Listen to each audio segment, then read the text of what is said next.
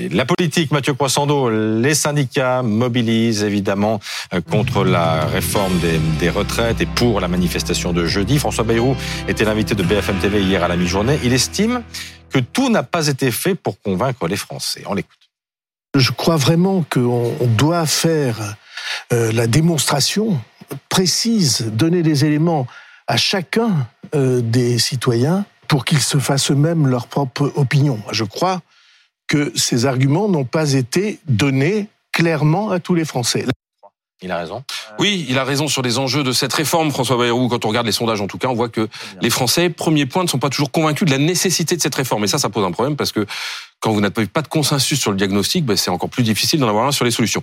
La pédagogie, elle a manqué aussi sur les choix qui ont été faits. D'ailleurs, chacun peut l'entendre quand on discute entre mmh. pourquoi il y a que les actifs euh, à qui on demande un effort, pourquoi les retraités, on leur demande pas un petit effort, pourquoi les entreprises euh, n'augmentent pas les cotisations. Ça, ça n'a pas été non plus compris. Puis enfin, il n'y a pas eu assez de pédagogie sur le contenu qui est concerné. Là aussi, quand vous discutez, qu'est-ce qui va se passer pour moi? J'ai des marteaux, euh, j'ai commencé ma carrière à tel âge, je l'ai interrompu. Voilà, toutes ces questions-là. Ça, c'est la partie la moins compliquée parce qu'il suffit de lire le projet et de l'expliquer et on va le comprendre. Donc François raison euh, François Bayrou, pardon, a raison, oui, sur sur euh, sur sur, sur ce qu'il dit, à deux bémols près quand même.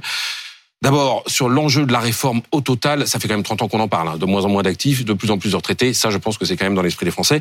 Et puis l'autre bémol, en passant, c'est qu'on peut se demander si François Bayrou est le mieux placé pour faire la leçon, parce qu'après tout, il est quand même haut commissaire au plan, chargé de la prospective, d'éclairer les choix du gouvernement sur les choix sociaux, euh, démographiques, économiques. Et là, quand même, on y est. Bon, est-ce que c'est rattrapable? Eh ben, On le voit depuis ce week-end. Hein, vous avez vu, la majorité est sur le pont, dans les médias. Bruno Le Maire sera tout à l'heure l'invité d'Apolline de Malherbe. On a vu des députés, des ministres sur le terrain euh, distribuer des tracts, argumenter avec avec les électeurs. Pas toujours avec succès d'ailleurs. Ce sont des images de, de Violette Spilbou, euh, député euh, dans le Nord. Alors on peut se dire que mieux vaut tard que jamais, mais ça suffira pas à répondre aux incompréhensions et à, ni à calmer la donne. Ce qui se joue en fait, c'est une bataille de communication, de récits, d'affrontement d'arguments. Et le piège pour l'exécutif, c'est que le récit des syndicats, euh, c'est-à-dire c'est une réforme injuste, inefficace, ben, s'impose dans l'opinion mm-hmm. euh, à la place de celui du gouvernement. Du coup, est-ce que le président de la République devrait prendre peut-être la parole? Ben, a priori, rien avant les manifestations de jeudi, mais il le fera euh, très certainement, euh, parce qu'on attend les manifestations de jeudi euh, au sommet de l'État pour mesurer, mm. en gros, l'ampleur de la gangue. D'ici là,